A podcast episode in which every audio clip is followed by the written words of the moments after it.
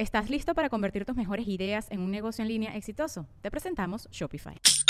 Tal vez no lo sabías, pero nuestro podcast More Than Mamis es un negocio. Y lo comenzamos, por supuesto, para desahogarnos y hablar sobre la maternidad, no para convertirnos en expertas de ventas y del e-commerce. Así que sí, necesitábamos ayuda para vender nuestro merch y poner en marcha nuestra tienda. Por eso estamos tan contentas de usar Shopify. Regístrate con tan solo un dólar por mes en shopify.com barra sonoro, todo en minúsculas. Ve a shopify.com barra sonoro para llevar tu negocio al siguiente nivel. Shopify.com barra sonoro. Hola a todos y bienvenidos a el episodio final de la tercera temporada de Negra como yo. Bueno, esta sonrisa, imagínense cómo, cómo la voy a ocultar si es una de las cosas más cool que le ha podido pasar este podcast de que estoy haciéndolo.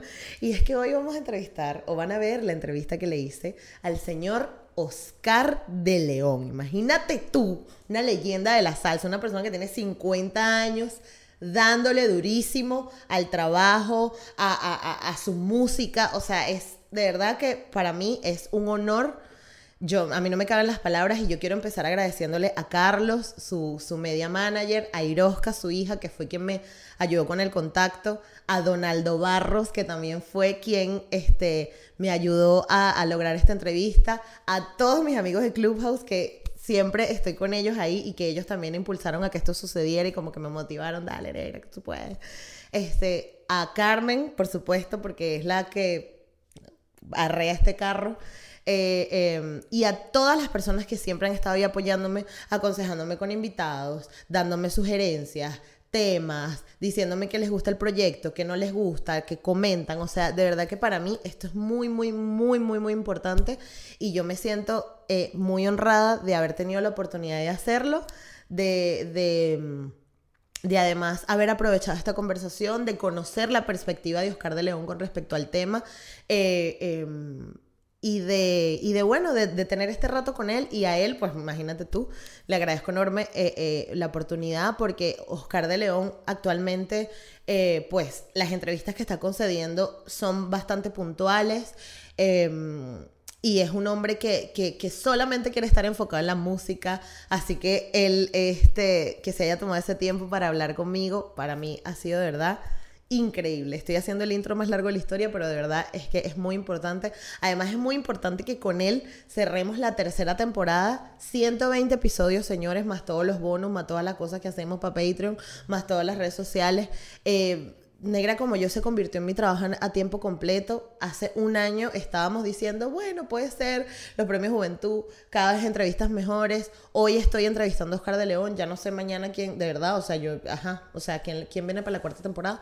Hay mucha gente que sabe quién viene para la cuarta temporada, ya la estamos grabando, pero más allá de eso, eh, eh negra como yo se convirtió en mi trabajo a tiempo completo, en nuestro trabajo a tiempo completo, porque Carmen también este, le dedica un montón de horas a la semana y, y, sabemos, estamos seguras de que estamos haciendo algo muy cool y, y yo por eso quiero este, darle las gracias a todos los que están ahí, porque no es fácil tener que mover un proyecto así, no es fácil tampoco este, dedicarle tanto tiempo, eh, lo estamos haciendo literal con las uñas, o sea, esto, este proyecto sale de nuestro bolsillo y hay muchas cosas que hay que contemplar cuando haces un podcast. Eh, así que que hoy tenga la oportunidad de entrevistar a Oscar de León, de verdad, es un logro importantísimo porque yo no cuento con ninguna plataforma detrás, con ninguna productora, la productora soy yo. este, no hay, no hay nada de por medio, lo único que nos ha servido pues es hacer un trabajo cool, que la gente se relacione con él y que, y que la gente conecte al punto de que quiera ayudarme a conseguir a un entrevistado como Oscar de León. Así que un abrazo y muchísimas gracias a todos los que han estado en esta tercera temporada. Eh, la cuarta viene bien cool. Este, también estamos desarrollando los episodios en inglés, que eso también es, es otro, otra ala eh, eh, importante. Em, que nada, que de verdad espero que disfruten mucho la entrevista. Es, es corta porque los tiempos con, con los medios eh, y Oscar de León son bastante puntuales. Había que hacer también una serie de preguntas estructuradas, porque bueno, porque así es como funciona esto, muchachos. Y que además, bueno, hay un tiempo, hay un tiempo establecido para esto. Em, así que nada, disfrútenla mucho. Gracias por estar en esta tercera temporada. Nos vemos en la cuarta que empieza en breves. No, no vamos a tener mucho tiempo, no van a quedarse sin contenido. Em, pero bueno, ya estamos trabajando en una cuarta temporada. No sé qué más tengo que decir, Carmen. ¿Qué más? Ya está. Nada. Muchas gracias a todos. Recuerden que estamos en todas partes como Negra como yo, que estamos en ebooks, en Anchor, en Apple Podcast, en Spotify, que tenemos un Patreon para que nos ayuden y nos echen una mano si les apetece mes a mes y que y que Oscar de León fue una maravilla. Así que disfrútenlo mucho y nos vemos en la cuarta temporada. Esto es Negra como yo, un espacio único que nació para motivarnos a valorar el cuerpo que somos, crecer nuestra autoestima y hablar de negritud latinoamericana. De nacer, negra como yo. Bienvenido a Negra como yo, el señor, el inigualable, bueno, el diablo de la salsa, Oscar de León. ¡Bravo! Ah, muchísimas gracias por esa presentación. Aquí estamos, pues, vamos a, a, charlar, vamos a tener un diálogo bonito que la gente lo, lo sepa digerir. Así es. Probablemente mi audiencia, que es un poco más joven, no sabe de dónde vienes tú. ¿Por qué no nos cuentas de dónde vienes tú, de dónde eres, dónde creciste? Bueno, así en una parroquia foránea de Caracas llamada Antímano. Uh -huh. en, en otra hora era del silencio a Antímano, eran como dos horas de, de trayecto. Wow. Hoy, en día, hoy en día es 45 minutos o, o una hora cuando mucho, pues hay autopista por todos lados, esperando que hagan más, por supuesto. Así es. Y ahí soy de Antímano, eh, un par de viejitos hermosos que me dieron este ser y dice mucho de lo que, de lo que eh, quieres tratar en tu, en tu tema y en el título de tu programa. Pues mi padre era una negrita y mi viejito era un blanquito de Margarita, un colorado de Margarita. Te puedes dar cuenta por el contraste que hubo ahí en, en, esa pareja de seres humanos tan hermosos para mí. Sí. ¿Y cómo fue tu infancia? ¿Qué te acuerdas de ella? ¿Qué, oh, ¿qué te gustaba oh, hacer? No, mi infancia fue muy, muy de niño. Uh -huh. Muy de niño, juguetón. Jugué todo lo que había por jugar. Uh -huh. Y los juegos de la época los jugué. Todos los jugué aparte de que en mi casa era muy asediada por amigos, ya que mis viejos eran muy parranderos. Okay. Y mi casa tenía un patio muy grande y ahí se jugaba tanto peloticas de goma como rodar bicicleta, como eh, jugar bolas criollas. Uh -huh. Eso era, mi casa era un centro prácticamente deportivo y de mucha alegría porque la fiesta nunca faltaba, la parranda. Exacto. Ok. O sea que en esa casa se bailaba, se comía, se jugaba, todo. A pesar de que éramos muy pobres, uh -huh. siempre por algún lado aparecía la comida y, sí. y, por algún lado a veces sobraba, a veces escaseaba, pero éramos muy felices. ¿Y qué crees? Fuimos muy felices. Muy felices, así es. ¿Y crees que, eso, que, que de ahí es donde viene tu amor por la música? No, el amor por la música viene desde el vientre. Uh -huh desde el vientre, porque mi casa uh, te nombré todos los que nos asediaban y nunca faltaban los, los músicos. Ok. Siempre, eh, siempre estaba rodeada de músicos, siempre habían serenatas y cosas en la casa, siempre había un...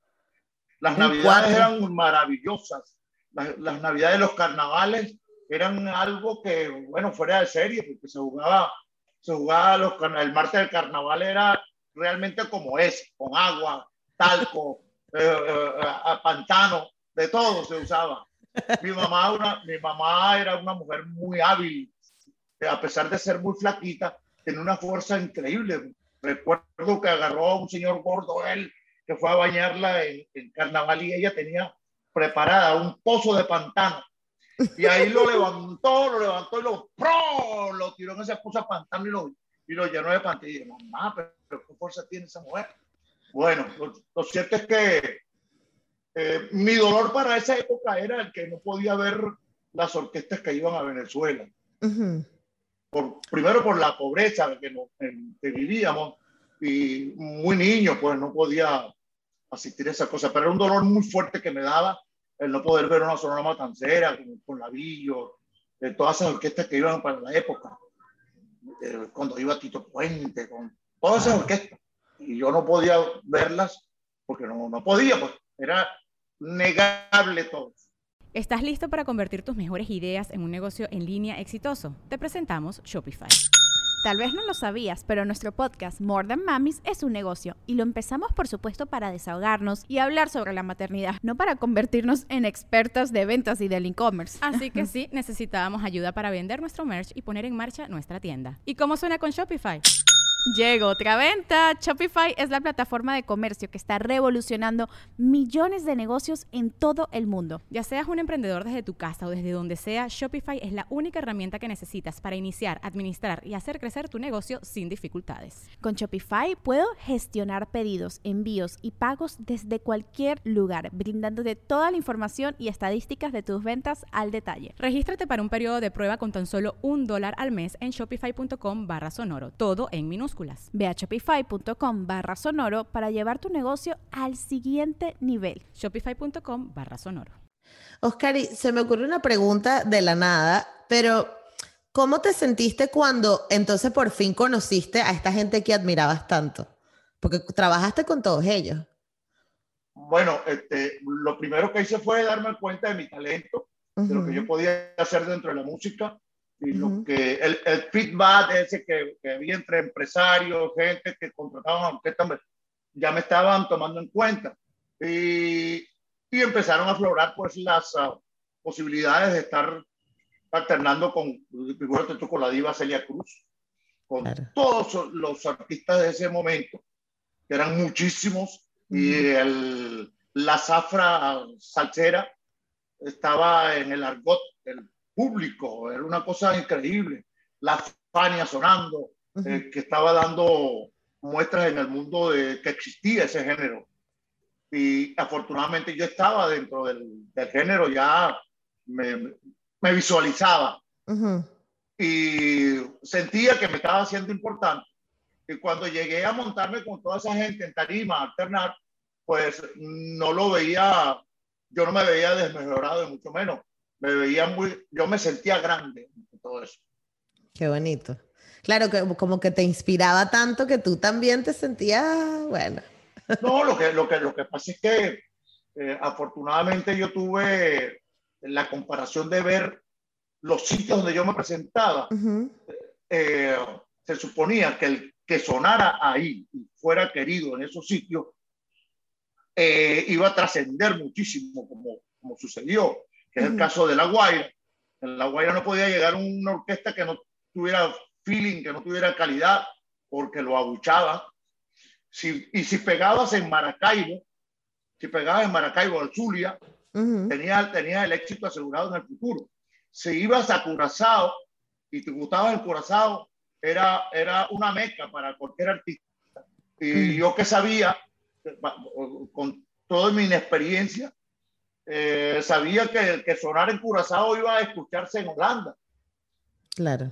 Entonces yo sabía, eh, eh, sabía todos esos pormenores, pero aparte de eso, el hecho de que la, la dimensión latina gustó tanto en todos esos sitios, ya eso fue un hándicap para saber que yo iba a trascender. Claro. en el momento en que Celia tuvo la oportunidad de ir a Venezuela, recogió la información de este servidor no la conocí personalmente, pero ella llegó el chisme a Nueva York. Ok. Oye, en Venezuela hay un negrito ahí, muchachos, que tienen que seguirlo de, de cerca, porque eso o sea, hizo, hizo alarde de, de, de, todo lo que yo podía hacer en Tarima. Ella se quedó muy sorprendida. Bueno, ese chisme lo llevó a Nueva York.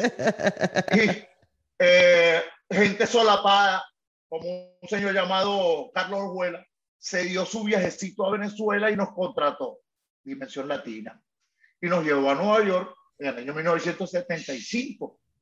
Y desde ahí no paró el éxito ni las llegadas a Nueva York eran constantes. Ok, me encanta.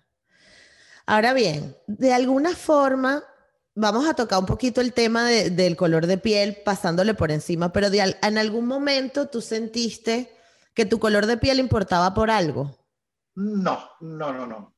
Y lo que importaba era el talento, lo que estaba dando. Sí. Porque ahí de todos los colores, japoneses, asiáticos, mejor dicho, asiáticos, eh, africanos, eh, eh, españoles, todos que pudieron observar mis comienzos, se abocaban pues a asistir a mis conciertos, presentaciones, Y eso del, del, racismo, eso no pasaba por mi mente. Nunca lo conocí, yo nunca lo conocí. Y bueno, que la vida me dotó de talento y eso lo puedo, puedo debatir todo ese pensamiento. Claro, cualquier otro prejuicio, ¿no? Exacto. Qué fuerte. ¿Qué, qué, qué cosa recuerdas de tu familia negra? De, de, la parte de tu, por parte de mamá. Bueno, mira, mi única, mi única persona negra en, la, en, mi vida era mi negra, mi mamá.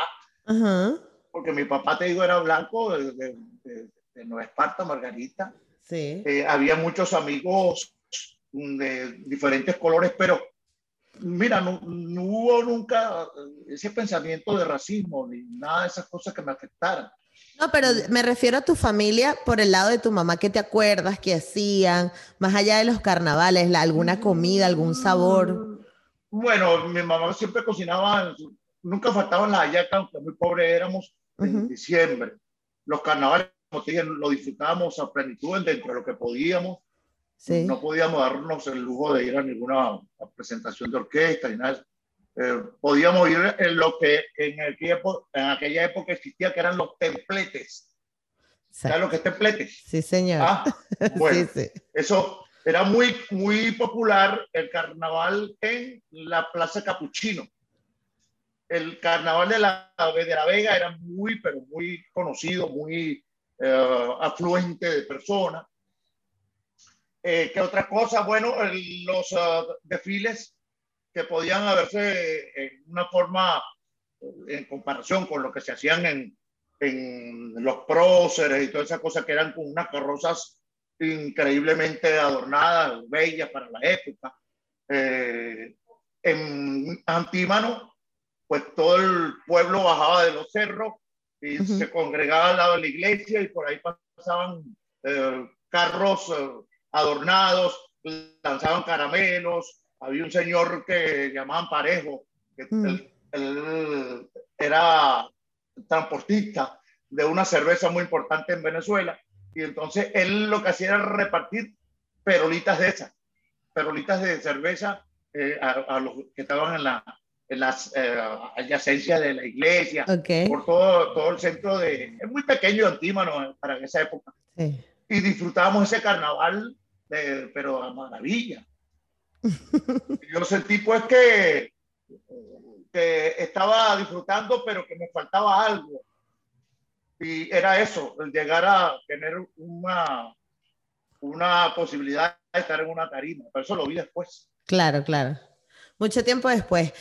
Con todo, obviamente, tantos años recorriendo Venezuela, todos los rincones, habrás ido, pero ¿hay algún pueblo afro que te, que te, que te resuene, que tú digas, conchale, yo recuerdo demasiado, no sé, Bobure, alguna zona de Barlovento, la costa de Vargas, que algún pueblo Bueno, negro.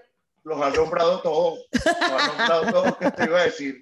La costa para mí siempre fue un asidero tan importante que cada vez que Oscar iba para allá sabían que tenían que estar eh, pendientes de amanecer. Uh -huh. Yo les tocaba hasta las 8, hasta las 9. Yo, yo le decía, hasta que salga el sol. Y entonces hasta que pegaban los primeros rayos de sol en la tarima, ahí terminaba yo mi show. Pero comenzábamos a las 3, a las 2 de la mañana.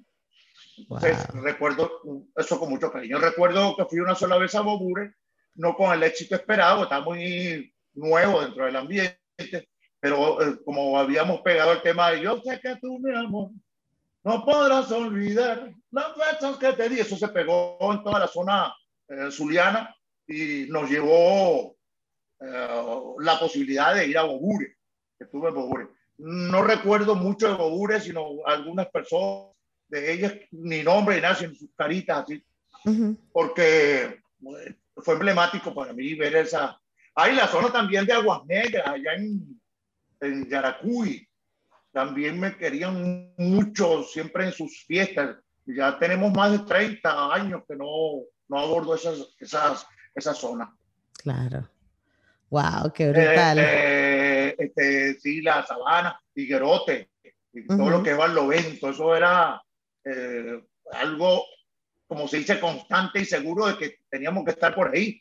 Uh -huh. Porque Rojita, Monje, este Vladimir tienen familias por ahí. Entonces, siempre que, que tocábamos, pues el, público se nos abordaba y cuando no tocábamos, íbamos de visita a visitar, valga la redundancia, a las familias de los antes nombrados. Claro, yo, mi familia es de Chirimena y allá te aman, pero es una cosa alucinante. Pues creo que la, la parte negroide eh, tiene una tiene una afección conmigo muy importante. Claro. Eh, cuando, voy a, cuando voy a Santo Domingo es la misma cosa. Cuando voy a Cuba o cuando fui a Cuba, se quedó el amor sembrado en el pueblo cubano Oscar de León. Y yo amo a los cubanos como nadie. Los amo a todos, es sin mezclar la política, porque nunca he sido político. No. Pero eh, los cubanos yo los amo por todo lo que me han dado y su música fue la que me hizo trascender. Sí. Además que sabes qué pasa, que tú te convertiste en, en, en, en, un sí se puede, en un yo quiero seguir ese camino, ¿no? Si esta persona lo logró, has inspirado a demasiadas personas, Oscar. Sí, porque aún sin tener las posibilidades económicas, por eso este talento mata economía. Así es. Eso es demasiado importante. ¿Hay algún instrumento afro-venezolano que haya influido en tu proceso creativo, que te acuerdes? Bueno, lo que puedo eh, decir es que siempre me gustó la parte percutiva, como timbales, conga, bongo, todo lo que sonara con cuero. Mm, siempre me gustó. No fui el, el, el que aprendió todo, a, interpretarlos todos, pero sí veía quién los tocaba bien y podía emitir una opinión a aquel que estaba comenzando. Decir, así, toca así, toca así, toca así. Pues eh, recuerdo muchas esas cosas y que han sido valor, baluarte, eh, por lo menos en la fiesta de San Juan, esos cueros que suenan calentados con candela, eso es algo maravilloso. Eso es algo increíble. ¿Y algún género afrolatino?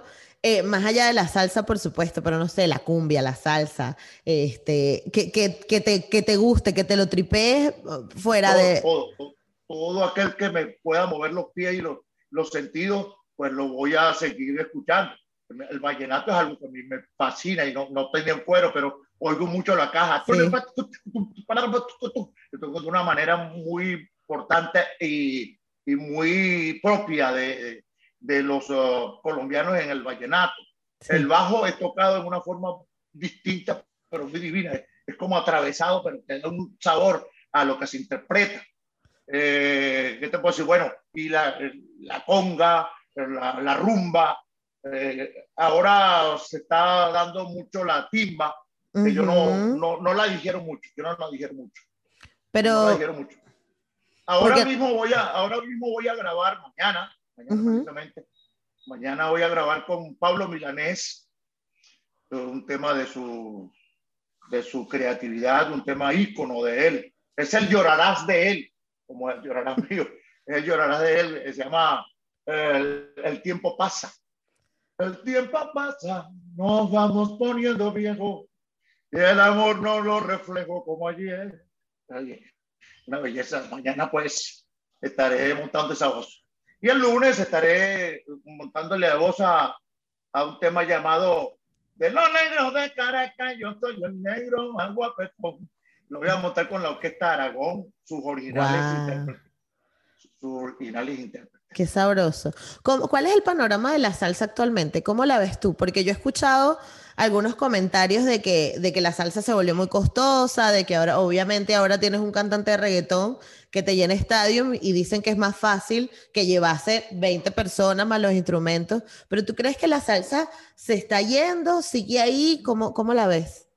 Sigue ahí, sigue ahí no tenemos los representantes intérpretes uh -huh. como una Celia, como Héctor Lavoe, como Ismael Rivera, ahora se nos acaba de ir Carlos Estremera, también se nos fue Tito Roja, eh, Cheo se nos fue también, eh, estuvo muy enfermito Ismael Miranda, de mucha preocupación. Entonces necesitamos gente que llenen esos vacíos no que los comparen porque no van a tener comparación con otras personas. pero alguien que, que mueva al público como, como siempre lo hemos hecho. Eh, quedamos y lo podemos contar con una, con una mano. Blades, Canario, Tito Puente, eh, Tito Nieve, eh, José, Gilberto Santa Rosa, ¿y quién más? Bueno, y este servidor, el gran combo como orquesta. Mar Anthony, podría ser. Pero, Mar Anthony es una salsa, bueno, sí que es salsa, pero es una salsa muy distinta a la que nosotros interpretamos y, y el público la digiere muy, pero muy efectivamente. Y agradecemos que nos mantiene también en el tapete. Claro. Pero, eh, pero Marantoni, y Rubén Blake están fuera de serie. Eso, es otro, es otro cantar hacia arriba. ¿Hay, alguien, ¿Hay alguien con quien te gustaría colaborar así de la escena musical actual? Que tú digas, coño, esos chamitos lo están haciendo bien o esta gente lo está haciendo bien. Bueno, mira, eh, mm, siempre hay las ideas de este lado como del otro. Y las aspiraciones de hacer este, eh, temas en combinación. Sí. Entonces no tenemos, no tenemos así uno específico, sino el que llame por ahí, vamos, acabo, acabo de grabar con, con este muchacho eh, Cáceres. Buenísimo. sí, acabo de grabar con él un tema que ya él sonó. Este, ¿cómo, ¿cómo que se llama el título, Dios mío? Eh, como se menea, dice, algo así. Okay. Eh, bueno, ya lo, ya lo grabé, ya están listos nada más que de promocionar, hice video y todo, y pronto saldrá a la palestra. Estamos entonces preparando un repertorio para nuestros 50 años que van a ser eh, el próximo año, marzo 15. Cumpliremos 50 años de vida artística. Wow, vamos, a ver, vamos a ver qué preparamos. ¿Cómo te sientes? ¿Qué se siente tener 50 años? Dale que te pego ahí, toque, toque, toque. No, y, vigente, y vigente. Estamos y vigente. Sí, bueno, estamos siempre a la casa de las novedades dentro de las redes para estar con la vigencia. Eso se encarga mi, mi, señora, que es la, la manager, hace tres años. Y mm, yo me encargo pues de la parte musical, creando los temas, arreglándolos y aproveché todo este tiempo de pandemia para hacer muchos temas inéditos eh, que tengo un computador ahí listo para meternos en el estudio, que se van pues algunos de ellos preparados para la, los 50 años. Dentro de eso el pensamiento también de, de grabar con algunos de los reggaetoneros, algunos temas míos, y grabar con otros colegas del mismo género para celebrar pues mis 50 años. Vamos a ver. No, vale, eso está buenísimo, Oscar, porque aparte, bueno, ahora que te queda. Mira, me preparo todos los días para eso. Claro, exacto. Y que, ah, bueno, pero del proceso de, crear una canción o de la vida de un músico, ¿no? Que está a componer, estar en el estudio, irse de gira, los medios, ¿qué es lo que más te disfrutas tú? Que tú dices, esto lo pudiera hacer. Es que todo, todo, todo, todo me lo disfruto y tú sabes que todo es mental. es como los dolores en el cuerpo. Si tú tienes la mente para para disiparlos, lo, quitas de tu, de tu cuerpo. Así mismo con la mente, con la, con la música, con los momentos, las reuniones, con, todo, porque es una cantidad de cosas que tú tienes que abordar y cubrirlas en buena lid para siempre mantenerte vigente. Y dentro de esa vigencia también está tu cuidado personal. Así es. Mira, te voy a hacer ahora unas cinco preguntas para cerrar así por encima lo loco, rápido. Una canción que te recuerde a tu infancia. Me recuerda, puede que son muchas, pero sin embargo, te puedo decir que hay en mi adolescencia, que se me quedó aquí grabado, este, Acuario. ¿Te acuerdas? Tú no llegaste a escuchar Acuario. pues estaba la salsa casi por empezar y, y salió ese tema Acuario, no me acuerdo cómo se llama. Ah, de The Age of Aquarius. Na, na, the ah, Aquarius. Na, na, na, na, na. ¡Wow! Esta canción es potente. Sí, eso, eso quedó para siempre. Pero esa canción la siempre la recuerdo. Y las de Celia. Por supuesto. Y una canción que te haga bailar, que tú dices, suena esa canción y Oscar tiene que bailarla donde sea que estés. Ah, la canción. Es que eran muchas, amor. Este, déjame acordarme, estaba eh, Celia con eh, Hoy te me estoy inspirado, le canto este guaguanco. Y hay otro también que dice, dile a tu nuevo querer. Por supuesto. no hay nada. Esto es temas de Celia, bueno, y lo y Puente con, su, con sus temas, eh, El Rey del Timbal, eh, eh, ¿cómo se llama? para la niña y para la señora. Eso también me llamó mucha atención y me hizo bailar muchísimo. La, el tema de, de, este Eddie Palmieri, muñeca, quiero que me perdone. Siempre salsa. Siempre salsa. Bueno, pero los boleros también me, Un bolerito, un bolerito está bueno. No, no, pero los temas de, los panchos, los, panchos con sus tríos. Sin ti no podré, no podré vivir jamás, ni pensar que nunca más. Y ahí va. ahí va a bailar cachete con cachete. Bueno, eh, a mí me gustan todos los géneros, algunas canciones. Okay. No, todas, no todas son digeribles. Es verdad, es verdad. Mira, ¿sobre qué cosa cambiaste de opinión últimamente? ¿Cambiar de opinión? Sí. Que tú decías, por ejemplo, antes no me gustaba tanto el aguacate, por ejemplo, ahora sí me gusta, o algo así. Que tú digas, bueno, esto ya no me parece tan grave.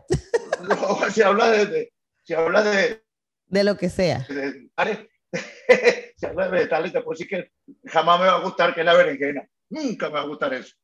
Ah, bueno. Nunca me va a gustar. Aunque una persona, tú te vas a comer una berenjena mía porque son sabrosas y la preparan, ok. Me comí lo que le, le agregaste, pero la berenjena no me la comí. O sea que no me sigue gustando la berenjena. Todavía no has cambiado de opinión con eso. No, no. Tú sabes lo que sí, lo que sí quisiera es que volvieran nuestros carnavales como aquella época. Esa época de niños los carnavales eran tan bellos. La, la, las navidades, eh, las mismas Semana Santa eran tan ricas. De, Maravilloso. Lo que pasa también es que, lo que pasa es que también mm, la profesión me alejó de todo ello. Porque con los viajes, los viajes los disfruto tanto que es una, es una vacación para mí, entre todo. Sí. Entonces, entonces si voy a ir a, a, a, disfrutar de una Semana Santa, estoy lloviendo sobre mojado. es verdad, exactamente. Mira, última pregunta. ¿Qué es para ti lo mejor y lo peor de ser negro? Si existe algo. No, para mí no, no hay nada que sea, que sea malo dentro de, ser negro. Todo es bueno. Es que solo tu mente la que te hace pensar que puede ser malo algo. Eh, y si sientes que te puede avasallar el racismo en un momento, pues estudia, prepárate para que levantes tu cabeza y seas lo más grande en, la tierra. Te vas a sentir que nada te puede abatir. Que nada te puede tener. Y lo, y lo mejor que tú dirías, mira, a lo mejor esto... A lo mejor esto te salva de, de cualquier pensamiento malo. Baila salsa. Para Así que es. para que siempre estés activo y erradicando cualquier malestar. Así es. Oscar, para mí de verdad ha sido un placer enorme que me hayas acompañado en el podcast. Eh, ha sido uno de los episodios más pedidos porque cuando yo decía, tengo que hablar con personas afro-venezolanas, todo el mundo, y Oscar de León, ¿para cuándo? Y después de muchos meses, aquí estás y de verdad no me cabe el agradecimiento de que estés aquí porque mi proyecto es muy pequeñito, pero que te hayas tomado el tiempo de estar conmigo, para mí es un honor. Fíjate, tú estás, tú estás a la mitad del mundo a la vuelta así. Sí. Y nosotros estamos acá y nos estamos comunicando. Eso es la ventaja de hoy en día. Así es. Entonces, bueno, lo que quiero informarles es que ya estamos en conversaciones para la gira en Europa. No sé cuándo va a ser, pero ya estamos informando porque antes de pandemia teníamos una gira importante y se suspendió. O sea, quedó ese deseo. Así que saluda a mis venezolanos también, allá que radican en Europa. Un saludo y para ellos, la machucamba, señores, es un baile para que, que no tenga amor, sirve de remedio para todo el que llore y de medicina para que tenga dolores. La machucamba y que rumba, tan sabrosa como aquella matunga, tan alegre y suave como aquella catunga. Aprende a bailarla para que no te confundas. La machucamba, mi niña, tan sabrosa como el mamuchillo y la piña, como el pimpopo y la mananga amarilla, te bailan la chinilla de nuestras antillas. Esto lo grabó Celia Cruz en los años 40, por el 40. 40, casi 50. Qué maravilla, qué maravilla de historia. Me hubiera encantado haber conocido a Celia Cruz y tengo como un pedacito de ella contigo aquí. Sí, sí, así es. Así Sí, es. yo, amo, yo amo ese legado de esa mujer. Increíble, llegué a enamorar ¿no? en- Me llegué a enamorar, una ilusión muy grande con ella. Qué bonito, qué bonito, Oscar. De verdad, nuevamente, muchísimas gracias. Ya te veremos por aquí en Europa. Ojalá pueda ir y nos veamos en persona y te doy un abracito porque. No me cabe en el pecho el agradecimiento. Muchísimas gracias también a Irosca, que la estuve ahí molestando un montón. Eh, y nada, gracias por formar parte de Negra como yo. Y, y Oscar la Mazucamba. Irosca es la Mazucamba, claro que sí, pero bueno, no- ya es Irosca, ya la Mazucamba. Y ahora es la, la- ahora es la señora Irosa. Ahora es la señora Irosca. Sí, me dio, me bellísimo. dio una, una nieta increíblemente. ¿Estás hermosa. derretido con la nieta? Eh, estamos derretidos, tanto mi esposa como yo. Estamos. No, y ella, ella una madre, pero a 100% activa con ella. No, no la separan. Dejó inclusive de la tarima con, conmigo para atender a su bebé y la lleva muy bien conducida. De paso, me ha dado muy gratas, eh, gratos momentos cuando le han hecho los. eh, ella está estudiando piano y cada vez que el profesor le hace pruebas, excelente, sobrepasa el puntaje. ¿Está bien? Bueno, imagínate, pero esos genes vienen buenos. Sí, sí, vienen bien chéveres. Esos genes eso. están. Y además yo creo que ella ha tenido el ejemplo tuyo de constancia, de perseverancia. Exacto. Así, No, po- no podía ser de otra manera. así es. Un abrazote para ella. Te amo, te amo, te- no te cuesta nada, no te cuesta nada. Muchísimas gracias, Oscar, de verdad. Hasta luego. Un abrazote hasta Miami. Felicidad para todos. ¡Eh! Un abrazo.